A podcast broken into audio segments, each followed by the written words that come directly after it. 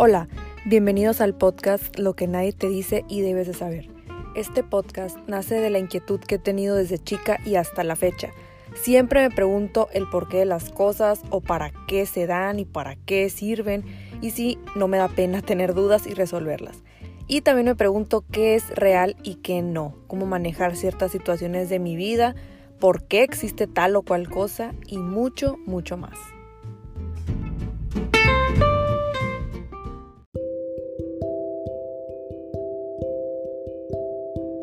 Hola, bienvenidos al episodio número 3. Yo no soy una persona perfecta, tengo muchos defectos, me equivoco, peco, hago cosas que no hubiera querido hacer, cometo muchos errores y también tengo que reconocer que no soy una persona religiosa y por muchos motivos no voy a la iglesia seguido, en veces me olvido de buscar mi paz, mi tranquilidad o pedirle a Dios que me ayude a ser mejor. Respeto cada una de las creencias que tú tengas, no entrar en conflicto por el momento de cada una. Creo que tenemos que ser tolerantes ante lo que cada quien crea o no crea. Esto no lo digo con el afán de platicarte una religión o una creencia, es mi experiencia de vida. Te hablo desde mi interior. Yo he ido a muchos centros de atención psicológica por muchas razones que también después platicaremos acerca de esto. He buscado ayuda de muchos tipos en muchas partes y de muchas maneras. He pagado mucho dinero, invertí y perdí mucho tiempo. Y muchas veces todos mis esfuerzos fueron en vano. Me alejé de amistades, me alejé de la religión, de lugares, de muchas cosas. Pero hubo algo que nunca cambió. Por eso quiero tocar un tema que me ha dado vueltas últimamente. Cuando yo era niña, mi abuelita me decía que leyera la Biblia, que leyera Salmos, y yo obvio solamente me sabía uno, que es el que creo que todos no sabemos. El Salmo 23, el Señor es mi pastor y nada me faltará. 150 salmos, cada uno refleja alguna parte de nuestras vidas. Quizás todos nuestros problemas, tristezas, miedos, dudas, esperanzas, suicidio, pecados, confusión, dolor, tormentas o cualquier otra cosa que el ser humano experimente.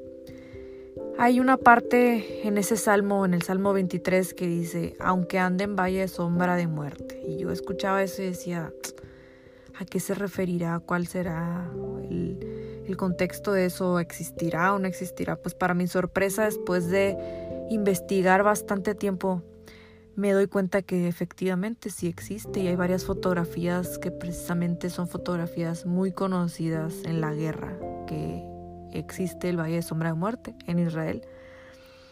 Todo el mundo quiere felicidad, nadie quiere angustia, pero no puede haber un arcoíris sin un poquito de lluvia. Todo el libro de los Salmos cuenta la historia del viaje de cada ser humano que camina en la vida.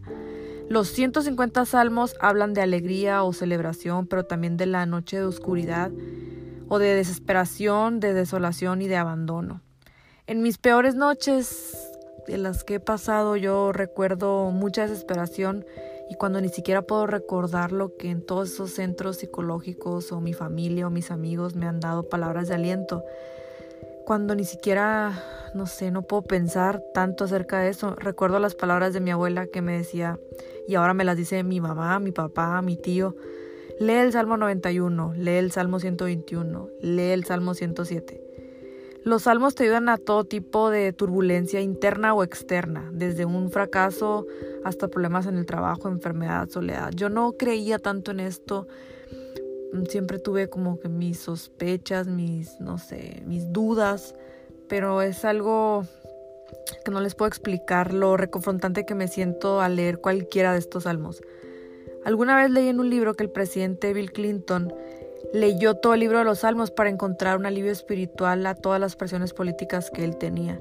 Y claro, es fácil reconocer el atractivo de los Salmos sin importar cuál sea tu religión. Vuelvo a lo mismo, no es no importa si eres católico, cristiano, judío, adventista, apostólico, no sé, budista, ateo, lo que sea. Nadie nadie te va a juzgar, nada te va a pasar si lees los salmos, nadie se va a dar cuenta si es que es uno de los motivos a lo mejor que te dé pena no, en realidad no es algo para hablar de religión, sino son palabras de aliento y reconfortantes, como les platico ahorita, que te hacen sentir mejor. Si no crees en la religión o piensas que las personas son falsas o lo que sea, no importa. Tú léelos. Créeme y después de que leas algunos te sentirás diferente. Compruébalo y te reto a escribirme un correo electrónico, mandar un mensaje diciéndome lo contrario. Y siempre hay una solución para cada problema. Recuerden una sonrisa para cada lágrima y un abrazo, aunque sea virtual, ahorita por la cuarentena, para cada tristeza. Nota, grabo este podcast un 14 de abril a 30 días desde que inició mi cuarentena. No ha sido fácil, el camino aún es largo, todavía falta para que esto termine en muchos sentidos, pero creo que la salud es el regalo más grande, así que cuídala y protégete. Quédate en casa.